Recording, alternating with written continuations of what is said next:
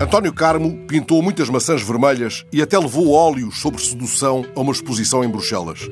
Mas quando fala da primeira exposição de desenhos que montou na Galeria Nacional de Arte, em Lisboa, faz agora 50 anos, assegura que não conseguia ver a cor. O desenho foi, na sua obra, um modo de afrontar as sombras, de tal maneira que a PIDE quis ver os quadros em que perpassavam os seus dias na Guerra Colonial.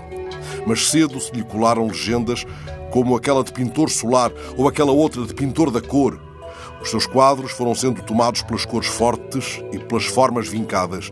E uma vez por outra, este sereno homem de Tertúlia vai dizendo da sua pintura que ela é lírica e poética e que nela irrompe um excesso de cor muito português. Este crescendo de intensidade marca uma carreira de 50 anos que bem justifica a exposição retrospectiva recém-inaugurada na Galeria do Auditório da Biblioteca Nacional.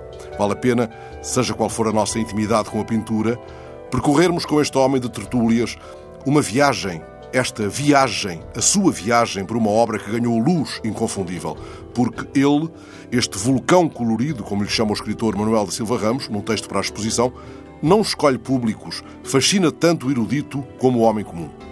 É com o último parágrafo desse texto de Manuel da Silva Ramos que vos chamo para a grande viagem pela pintura de António Carmo, na Biblioteca Nacional. Despachem-se, pois, para ver esta exposição de António Carmo, porque não é todos os dias que um pintor cheio de força e vontade criativa tenta fazer concorrência ao sol português que ilumina tudo.